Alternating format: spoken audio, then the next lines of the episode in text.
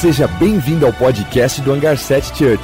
Nós amamos a Deus, amamos as pessoas e transformamos o mundo.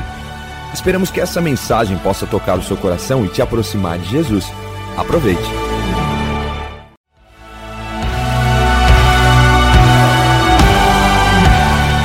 Seja bem-vindo ao podcast do Hangar 7 Church. Nós amamos a Deus, amamos as pessoas e transformamos o mundo. Esperamos que essa mensagem possa tocar o seu coração e te aproximar de Jesus. Aproveite. Começamos essa nova série, Mentiro para você sobre Deus. E assim nós vamos decorrer nessa própria série falando sobre mentiro para você sobre você, mentiro para você sobre família e tantos aspectos que nós estamos vivendo no mundo, onde tem querer, é, onde o desejo deles é tornar as verdades relativas, mas nós sabemos que Jesus Cristo é a verdade, é o caminho e a vida. E é interessante porque quando nós olhamos o panorama da história do mundo, nós percebemos que nós somos gerados no mundo pós-guerra.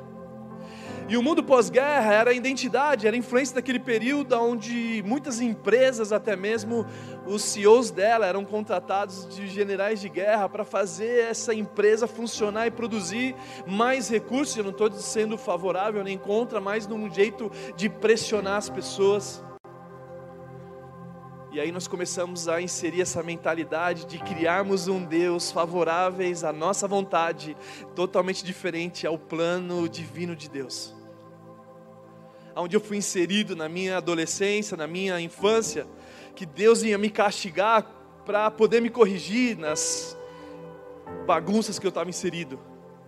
Onde a escola, onde os pais, onde o bairro inteiro de São Paulo, onde eu nasci, falava assim: Ei, Juan, você não para de fazer isso, Deus vai te castigar. E foi sobre essa cultura que nós somos inseridos. Foi inserido uma cultura onde criaram-se um Deus, as limitações humanas, onde criaram um Deus que praticamente é bipolar, horas ele está bem, horas não está mais bem. E a verdade é que mentiram para você sobre ele. E hoje essa série é para fazer com que você conheça todas as verdades dele. E conhecereis a verdade, e ela vai te libertar. Eu não preciso ir muito longe, até mesmo aqui no hangar as pessoas usam o meu nome para fazer com que a sua vontade aconteça. Alguns gestores que ainda estão no processo de maturidade, não, não, não, a gente tem que fazer isso. Por quê? Não, porque o Juan que pediu. Não, não, não, isso aqui não, não, não. Ah, se não fizer, o Juan vai ficar bravo. Então não precisa ser muito longe para entender que usam o nome de pessoas em vão e que também usaram o nome de Deus em vão. Para criar uma cultura que te pune, para criar uma cultura que o temor a Deus agora é de ter medo de Deus, a ponto de ele nos fulminar, a ponto de ser incoerente a palavra dele, porque não faz sentido esse Deus que deu um único filho dele por amor a nós. Mas não só deu, ele também ressuscitou. Jesus está vivo para pagar toda a dívida que nós tínhamos com ele. Por isso que Jesus ele morre de braços abertos na cruz, dizendo: Ei, Pai, perdoa eles que não sabem o que fazem. Ei, Pai, eu paguei a dívida deles. Se realmente eu fizer com Brian e com Kevin, que são os meus filhos, o que os religiosos falam que Deus faz com os filhos dele, eu estaria preso agora. Se eu fizer com os meus filhos, com Brian e com Kevin, o que a religião fala que Deus faz com os filhos, talvez, depende do país, eu estaria numa cadeira elétrica. Que mentira sobre Deus. Esconderam as verdades por causa de uma época feudal, onde purgatório, onde indulgências, era para fazer a vontade deles, construir grandes templos. Ah, você cometeu esse erro? Ah, então você precisa pagar aqui, pode ser no Pix, pode ser em euro, pode ser em Bitcoin hoje, nos dias de hoje. E a verdade era para que fizesse a vontade deles, onde construísse grandes templos. Eu não estou querendo discutir religião, mas mentiro para você. E quando nós olhamos para Jesus na cruz, um bandido na cruz que Jesus perdoa, ei, eu te perdoo porque você reconhece quem eu sou. E claro, o perdão, para ele realmente existir nas nossas vidas, nós precisamos conhecer, nós precisamos acreditar nele. Mas não faz sentido um Deus que horas ele está bom, horas não está bom. Não faz sentido nós observarmos um Deus que talvez ele coloca a gente em situações desfavoráveis para nos educar, não faz sentido isso. Porque falar que não foi Deus que mandou o Covid, mas Ele permite, não é incoerência, isso é para mim incoerência, porque se eu estou na minha casa, não sou eu que abuso dos meus filhos, mas eu permito um vizinho fazer, é incoerente isso, um Deus assim. A incoerência quando nós olhamos para um Deus que Ele fala, não, mas não foi Ele que fez, mas Ele permite. Não, não, não, não fui eu que abusei dos meus filhos, eu permito as pessoas abusarem. Não faz sentido isso. Um pai protege os seus filhos, um pai normal, um pai comum faz isso. Quantas pessoas eu não. Uns três anos atrás, um rapaz de cadeira de roda, ele falou assim: Rapaz, olha isso aqui, é um milagre de Deus na minha vida. Eu falei, sério que é um milagre de Deus na sua vida isso? É, porque eu vivi uma vida tão depravada, eu vivi uma vida tão loucuraiada, que se não fosse assim eu não pararia. Então Deus fez isso comigo. Eu falei, o quê? Não, não, não, pera um pouquinho. Será que não é porque você estava tão longe dele que as atitudes que você fazia não correspondiam com o que ele determinou para nós como seres humanos viverem? Conta pra mim tua história. Ah, cara, eu estava numa balada de madrugada, bêbado, cara, não sei o que lá, não tinha, não conseguia enxergar nada, saí dirigindo o carro e pronto, aconteceu. E você fala que foi Deus que fez isso, cara? Na verdade, Deus não precisa que você obedeça a Ele. Na verdade, nós que precisamos, porque na obediência a Deus se gera vida e vida em abundância. E quando nós nos afastamos de Deus, nós queremos colocar a culpa nele das coisas que ele faz. Não, não, não, não, não, não tem sentido. Porque na década de 60, os seres humanos tiveram relacionamento com os animais, aí surgiu o HIV, eu não quero discutir sobre doenças, mas não dá para falar que isso foi Deus. Deus está na cura do HIV, Deus está lá nos médicos trazendo cura, usando sabedoria da ciência para trazer vida, porque é isso que Ele tem para nós. Não tem compatibilidade com as falhas humanas, ele tem comprometimento com a vida. Ele, Deus, jamais iria usar as estratégias do inimigo que veio para matar, roubar e destruir. E não é muitas vezes roubar o seu carro, não é roubar a sua casa, é roubar a sua identidade de quem você é. E você é filho de Deus, amado por Ele.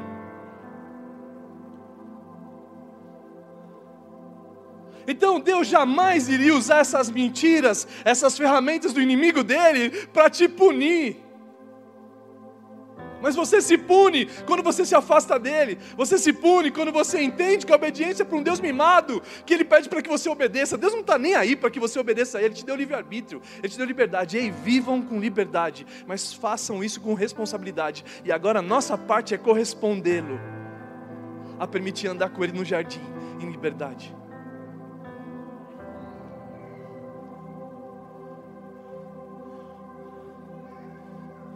Segundo Coríntios 4, versículo 4 diz assim: O Deus dessa era cegou a mente de, daqueles que não acreditam. Ei, presta atenção, eu não sei se o texto está aqui, mas o Deus dessa era é escrito com um D minúsculo, porque não é um Deus grandioso como o nosso, mas o inimigo de Deus que está nessa era, ele cega a mente daqueles que não acreditam, para que não vejam a luz do Evangelho, das boas novas a respeito da glória de Cristo, que é a imagem de Deus. O inimigo de Deus está em todo o tempo tentando te cegar das boas novas do Evangelho. Que boas novas do Evangelho são as boas notícias que Deus, em Cristo Jesus, Ele resolveu todos os problemas da humanidade. Que até aqueles que nunca frequentam uma igreja, até aqueles que nem conhecem quem é Jesus, eles sabem antes que o mundo foi dividido antes de Jesus e o depois de Jesus. Talvez eles não entendem o propósito dessa divisão, que também muitos de nós não conhecemos. Eu fui ministrar numa conferência, eu faço questão de lembrar sempre disso. E o tema da conferência, nós vamos mudar o mundo. Eu falei, não, nós não vamos mudar o mundo. Jesus já mudou, a gente só precisa avisar o mundo o que ele fez. O que ele fez por você. E aí, quando eu tenho a, o conhecimento, chega na minha vida, ele me liberta, porque eu conheço a verdade, ela me liberta, e agora eu sei o que Jesus Cristo fez por mim naquela cruz que como o apóstolo Pedro falou, que não era necessário mais uma morte, não é necessário mais uma entrega, ele morreu de amor por você. E mesmo que você não queira saber disso, Ele quer te avisar. Ele faz de tudo para te falar: Ei, eu morri de amor por você. Mas eu não só morri, como também ressuscitei. E porque eu ressuscitei, você está sabendo dessa história. Então eu preciso mudar as lentes para que eu possa construir a minha jornada, porque a forma que eu conheço a Deus é a forma que eu me comporto na sociedade.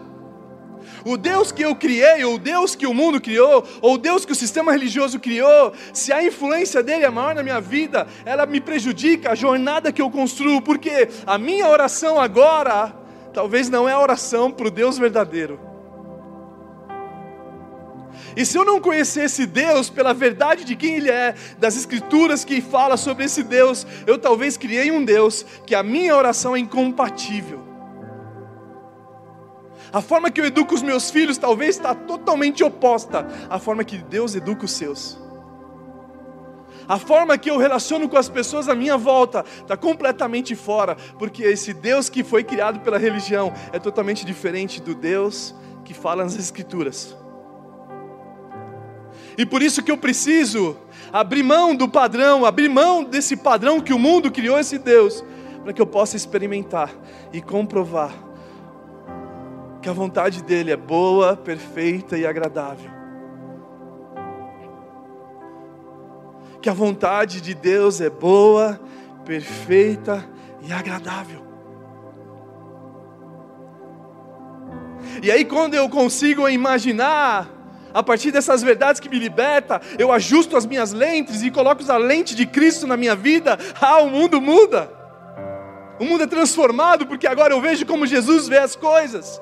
Por isso que Salomão, Provérbios 23 ao 7, fala: assim como o homem pensa, assim como o homem imagina, assim vai ser. Então, assim como eu imagino que seja um Deus que eu criei para fazer as minhas vontades, Ei, se não fizer isso, o Juan vai ficar bravo. Ei, se você não se comportar direito, Deus vai te castigar. Então criaram-se um Deus que virou imagem, e essa imagem agora faz com que ele seja verdadeiro. Mas ele não é verdade, então a verdade é que mentiram para você sobre ele. Salmos 34, 8 diz assim: Provem e vejam como o Senhor é bom como é feliz o homem que nele se refugia.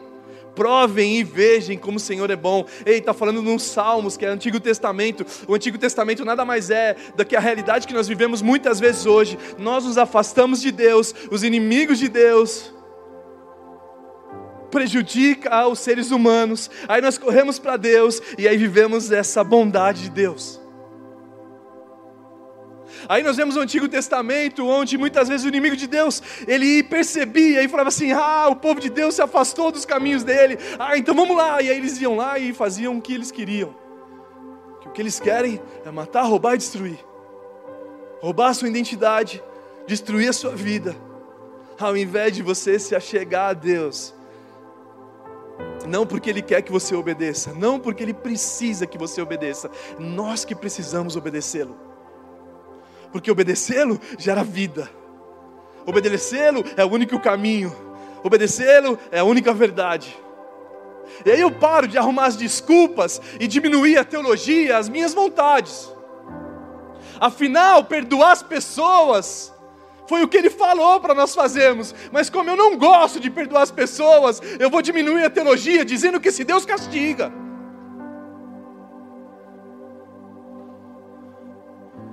E que incoerência é essa? Um Deus que ele oscila o humor, um Deus que não é Deus para mim, porque Deus não pensa dessa forma. Deus é soberano, Deus é Deus.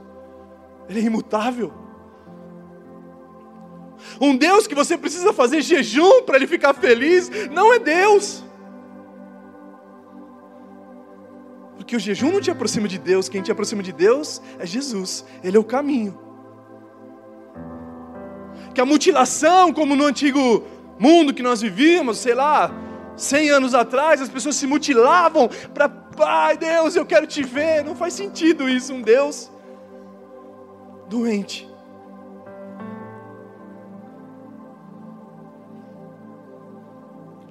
Então, Tito 3, nós temos vários textos. Tito 3, do versículo 3 a 8, diz assim: Houve um tempo em que nós também éramos insensatos e desobedientes. Vivíamos enganados e escravizados por toda espécie de paixões e prazeres, e vivíamos na maldade, na inveja, sendo detestáveis e odiando uns aos outros.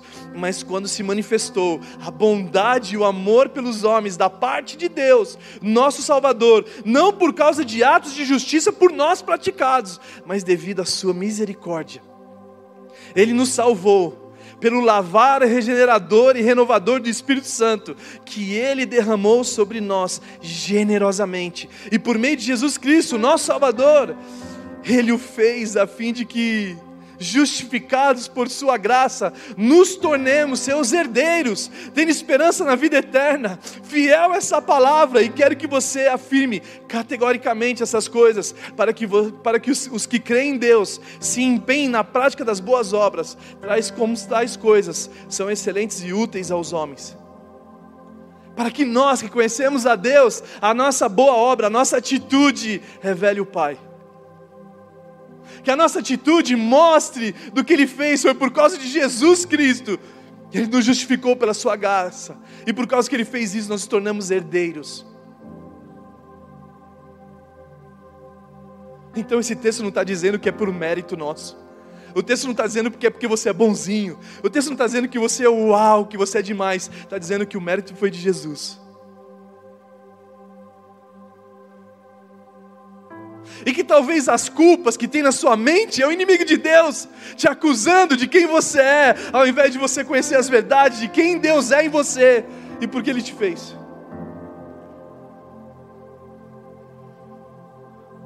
Porque a Bíblia fala que Deus nos amou de tal maneira que deu tudo que Ele tinha por nós.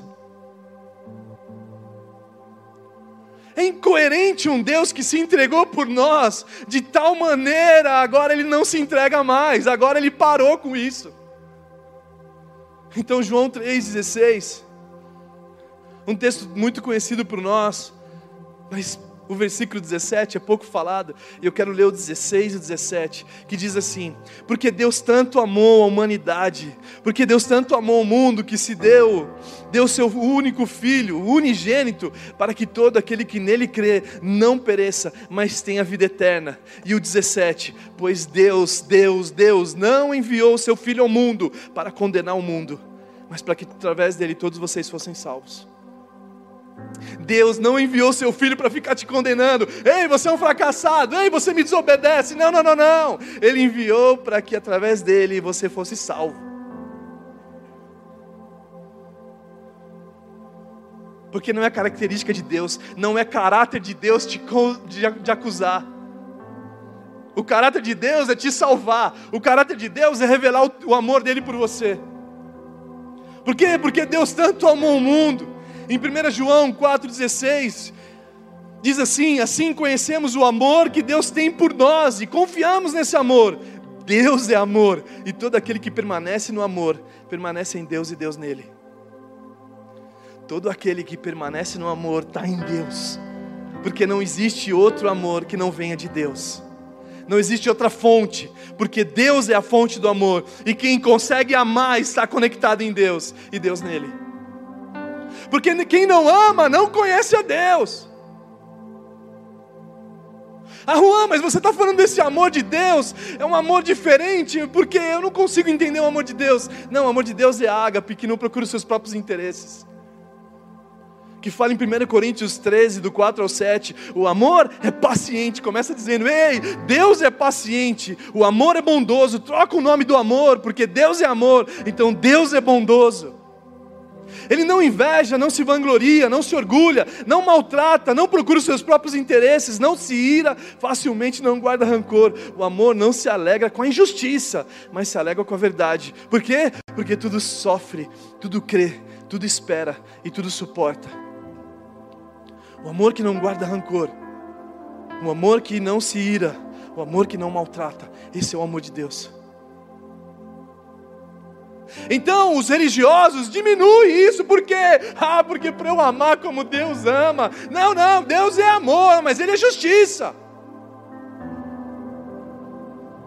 Deus é amor, mas Ele também é justiça. Porque aí a religião começa a adaptar O Evangelho que é boas notícias com péssimas notícias. O Evangelho para te punir, para que através do medo você possa obedecer um sistema, ao invés de você ser livre por Jesus na cruz. Em Colossenses 1, do 21, diz assim: Antes vocês estavam separados de Deus e na mente de vocês eram inimigos, ou seja, nos seus pensamentos. Não tinha nada a ver com o pensamento de Deus, mas no seu pensamento você se sentia inimigo de Deus. Por quê? Por causa do mau procedimento de vocês. Mas agora Ele nos reconciliou pelo corpo físico de Jesus mediante a morte, para apresentá-los diante dele santos, inculpáveis e livres de qualquer acusação. Um Deus onde a palavra dele fala que se nós o amamos, é porque ele primeiro nos amou. Que eu, eu posso até tentar amar a Deus, mas eu só consigo amar a Deus porque primeiro eu me sinto amado por Ele. E se você não está se sentindo amado por Ele, naturalmente você está amando Ele com amor errado, com amor de interesse. Que esse amor é chamado de eros. Que não é um amor erótico só no significado, mas é um amor dos seus próprios interesses. Que você quer que Deus faça o que você quer, porque se Ele não fizer o que você quer, você não ama Ele de volta. E o amor de Deus é o ágape, que não procura os seus próprios interesses, que é paciente, que é bondoso. E Romanos 5,8 diz assim: Mas Deus demonstrou seu amor por nós, Cristo morreu em nosso favor quando ainda éramos pecadores. Ou seja, não era necessário a gente se sentir um anjo do céu, santos, para que Deus pudesse nos amar. Não, não, não. Deus nos amou, Ele demonstrou o seu amor por nós, porque Cristo morreu em favor, quando? Quando ainda éramos pecadores, quando a gente não queria nem saber dele. Então mentiro para você sobre esse Deus.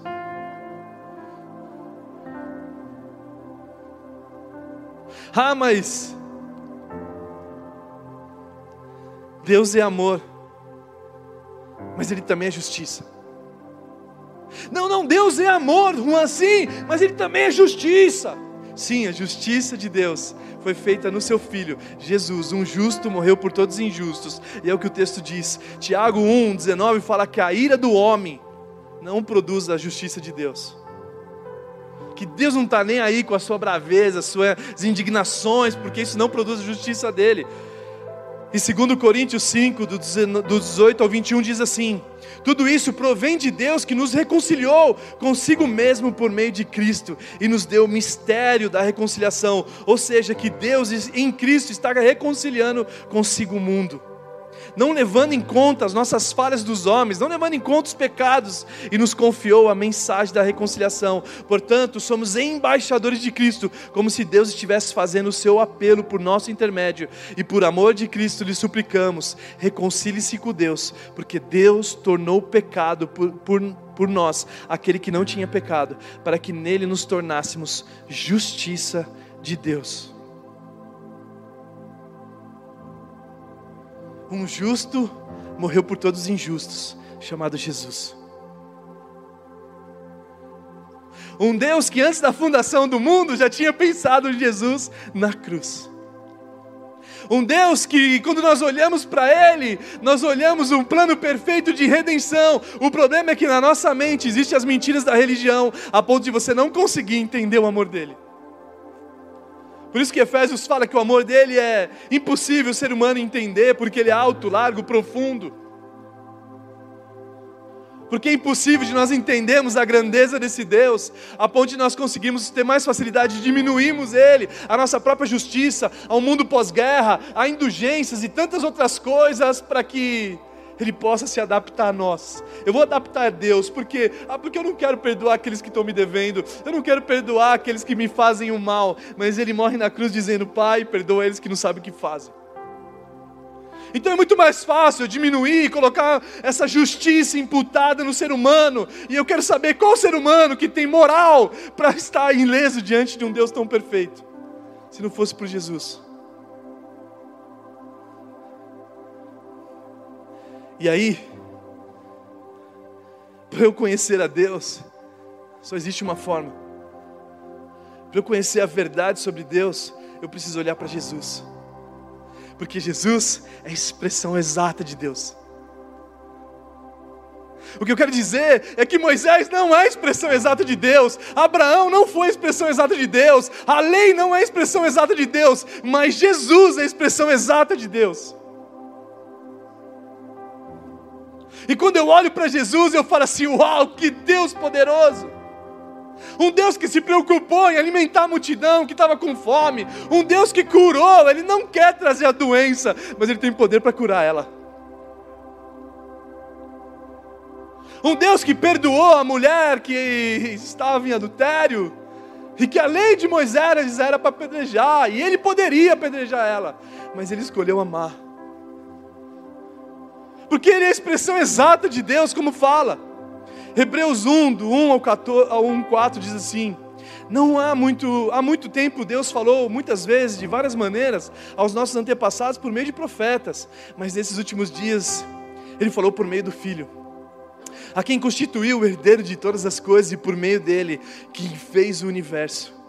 O Filho é o resplendor da glória de Deus, é a expressão exata do seu ser, sustentado todas as coisas por Sua palavra poderosa, e depois de ter realizado a purificação dos pecados, Ele assentou à direita da majestade nas alturas, tornando-se tão superior aos anjos, quanto ao nome que herdou é superior aos deles. Então o apóstolo Paulo não é a expressão exata de Deus. Ruth, Esther, todos os nomes não é a expressão exata de Deus. A expressão exata de Deus é Jesus.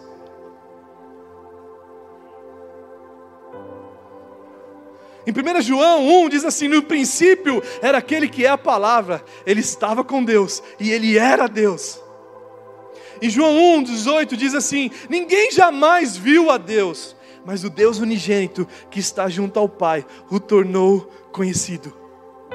E por quê? Porque ele é a expressão exata. Ele era um Deus que se relacionava com os publicanos e pecadores, os cobradores de impostos. Ele sentava para comer com ele, que a religião olhava e falava assim: não, ele não é possível ser o Messias, ou com quem ele está andando. Esse Jesus jamais falou para você não ser um pecador, ele falou: não seja como os religiosos.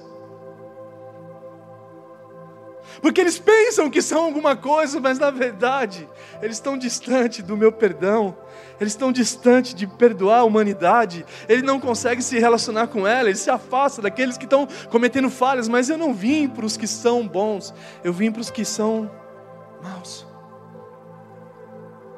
Eu vim resgatar os que estavam perdidos. E aí a mensagem da cruz é essa, é as boas novas do Evangelho, porque a bondade que Deus que nos leva ao arrependimento, Romanos 2,4, não é pelo mal, não, você vai vir por Deus, por bem por mal. Não, não, onde está escrito isso na Bíblia? Porque em Romanos 2,4 diz que é por causa da bondade de Deus que nós chegamos ao arrependimento. É porque Deus é tão bom, é tão bom que você se constrange e fala, cara, eu não quero mais viver essa vida. Eu quero me entregar por Ele, por causa da bondade dEle, por causa do que Ele tem feito por mim.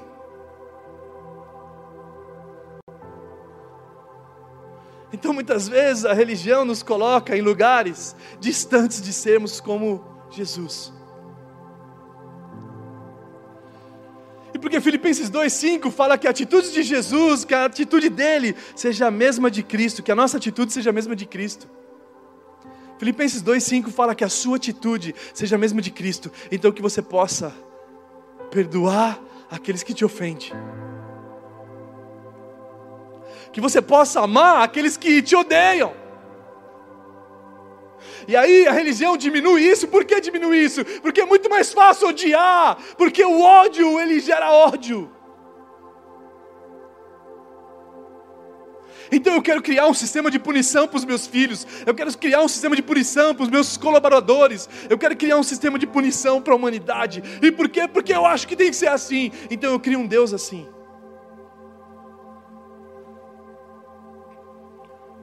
E João 12, 44 a 45 diz assim: Então Jesus disse em alta voz: Quem crê em mim, não crê apenas em mim, mas naquele que me enviou. Quem me vê, vê aquele a quem me enviou. E por quê? Porque Jesus ele tinha um DNA do Pai. Ele conseguia falar para as pessoas: Ei, vocês ouviram falar olho por olho, dente por dente, mas agora um novo mandamento eu te dou: que você possa amar aquele que persegue você. Ei, agora vocês vão ter que ser felizes, porque os felizes são os misericordiosos, porque misericordioso alcança misericórdia. E está aí talvez o problema da crise, que muitas pessoas não querem ser misericordiosos e talvez não estão alcançando a misericórdia devida. Por quê? Porque você precisa ser para ter. E talvez a gente queira comprar a misericórdia. Eu preciso pagar as indulgências. Eu preciso contribuir na igreja para que eu me sinta perdoado. E Deus está falando para você: não tem nada a ver com isso. Tem a ver com o seu comportamento. Se você é misericordioso, você também alcança a misericórdia. Você precisa ser para ter. E a nossa oração faz sentido, porque eu não oro só para Israel, eu oro para os palestinos, porque eles são inimigos de Deus também. Então Deus toca no coração deles, faz eles conhecer Jesus, o Jesus das Escrituras que morreu por eles. Porque Deus amou a humanidade, não amou um país específico e nem uma igreja específica, Ele amou a humanidade, que deu tudo que Ele tinha. E aí eu começo agora a andar sobre isso. E aí aquelas mentiras que a gente fala, não, é uma permissão de Deus, que permissão de Deus? Ah, foi da vontade de Deus. Não, não, a vontade de Deus é boa, perfeita e agradável. E nós usamos esse discurso todos os dias para aquelas perguntas que não têm resposta. Existem perguntas que nunca vai ter resposta, porque se você tivesse resposta para todas elas, você seria Deus. Então é natural, nós não temos resposta para todas as nossas perguntas, mas não faz sentido nós imputarmos ela a Deus, porque o caráter de Deus é que Ele é um Deus bom. Não faz sentido nós usarmos essas influências da nossa educação, que Deus vai te castigar, então pare de fazer isso, porque você sente medo de Deus. E Ele é a expressão exata. Colossenses 1, 19 ao 20 diz assim: pois foi do agrado de Deus que nele habitasse toda a plenitude, e por meio dele reconciliasse todas as coisas, tanto as que estão na terra quanto as que estão no céu, estabelecendo paz pelo sangue derramado na cruz. Estabelecendo paz através de Jesus. Então, quando nós olhamos para o DNA de Jesus, nós conhecemos o Pai. Quando nós olhamos para Jesus, que ele era feliz por ser pacificadores, porque pacificadores serão chamados de filhos de Deus. As dificuldades que eu estou passando, ah, normalmente 60, vamos colocar 90% delas foi você mesmo que entrou. E Deus não tem nada a ver com isso. Os outros 10% pode ser que são terceiros, ou o mundo, ou alguma coisa que são catástrofes naturais e que a gente acha que Deus que fez elas.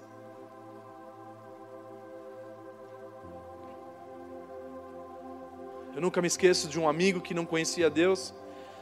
Ele falava assim: Não, eu não acredito que Deus existe. Eu falei assim, até em certas partes eu concordo com você, porque ele, para existir, ele precisava ter sido criado, ele, é, ele, ele, ele existia antes de todas as coisas. Mas como que pode Deus nesse ambiente todo causando essas mortes, as pessoas estão se matando, ele não faz nada. Não, não, não, não, não, não, você está errado, eu acho que talvez você não está entendendo. Quando Deus nos fez, Ele te deu a liberdade de você escolher por onde andar, mas Ele não foi imprudente de deixar você andar por os seus passos, Ele mostrou os mandamentos. E lá nos mandamentos falou para a gente não matar as pessoas, mas nós nos matamos, porque nós estamos tão longe dele. Lá está dizendo para a gente não trair a nossa esposa, ou seja, quem você se relaciona, e naturalmente o que você faz? Você o trai, e aí você vive esse caos na tua vida e você quer culpar Deus? Que te deu liberdade para você andar com responsabilidade? Ei, igreja, Deus perdoa, mas a vida não. O sistema mundo não vai te perdoar, ele vai te condenar pelos seus erros. Ele mesmo que estimula você com, com cometer erros e depois ele mesmo que te acusa deles. E aí você se sente acusado, e aí você se sente fraco. Aí Deus vai lá, revela o seu amor por você. E aí você sai de lá perdoado por Deus, e vivo. Aí daqui a pouco vai e de novo se esquece de Deus. E aí você fala que é Deus que mata as pessoas?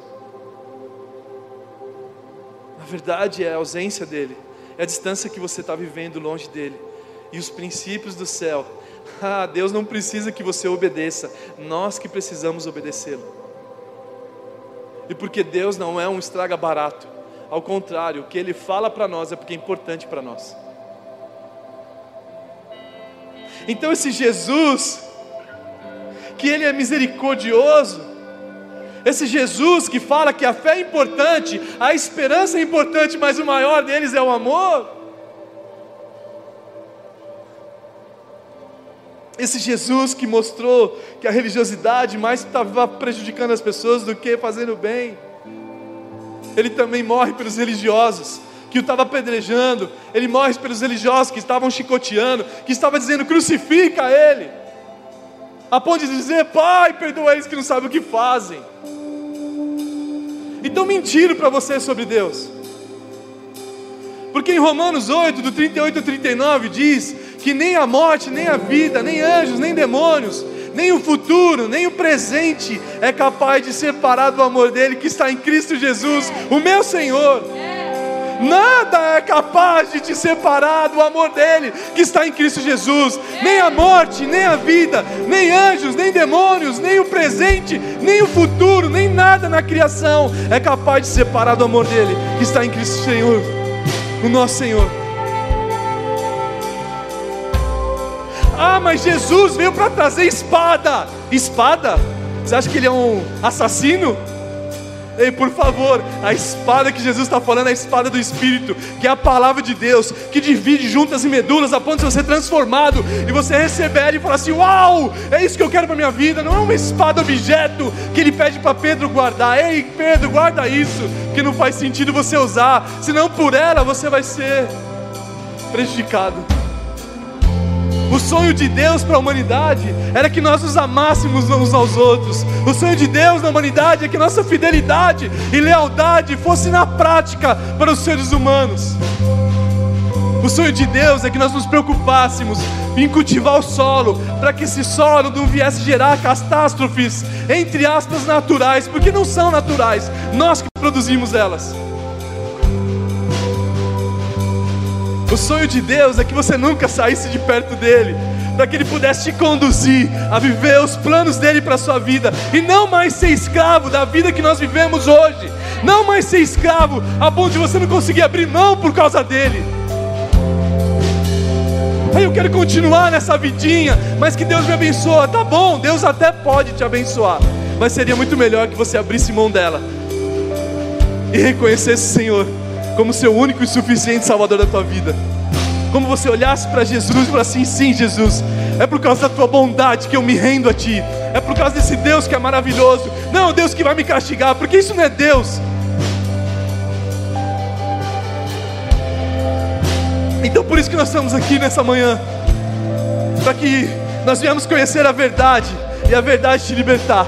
É para que esse Deus que sim fez justiça, Ele é justo, e um justo que morreu por todos os injustos, chamado Jesus, que pagou um alto preço, que reconciliou tanto as coisas que estavam na terra quanto as coisas que estavam no céu. E você precisa saber disso, para que você possa falar dessa verdade para o mundo inteiro, mas e que essa verdade seja verdade em você.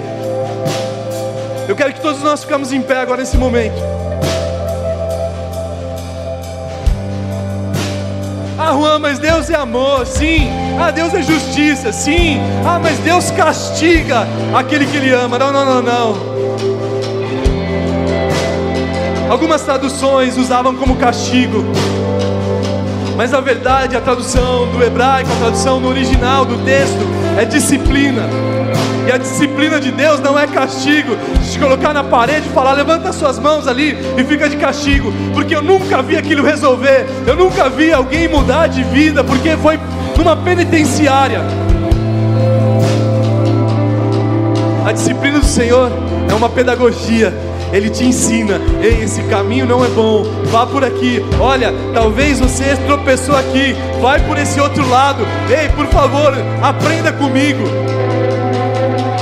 Aprenda comigo que sou manso e humilde. Não é castigo, é uma educação. Ele te reeduca para que você possa viver.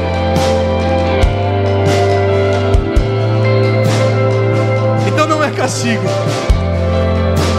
é um processo pedagógico de Deus É um processo pedagógico que você está sendo aprendido, você está aprendendo, ajustando sua fé, ajustando sua coragem, atendendo sobre o amor dele, para que a sua oração agora faça sentido, para que você possa orar. Ei Deus, você é bom para que a sua oração, a educação dos seus filhos, como você se relaciona com as pessoas à sua volta, seja Jesus sobre você, porque Cristo em nós é a esperança da glória, Cristo em nós é a esperança da glória. Nós podemos olhar para a humanidade e a humanidade vê Jesus em nós, e se Ele vê Jesus em nós, é a esperança da glória.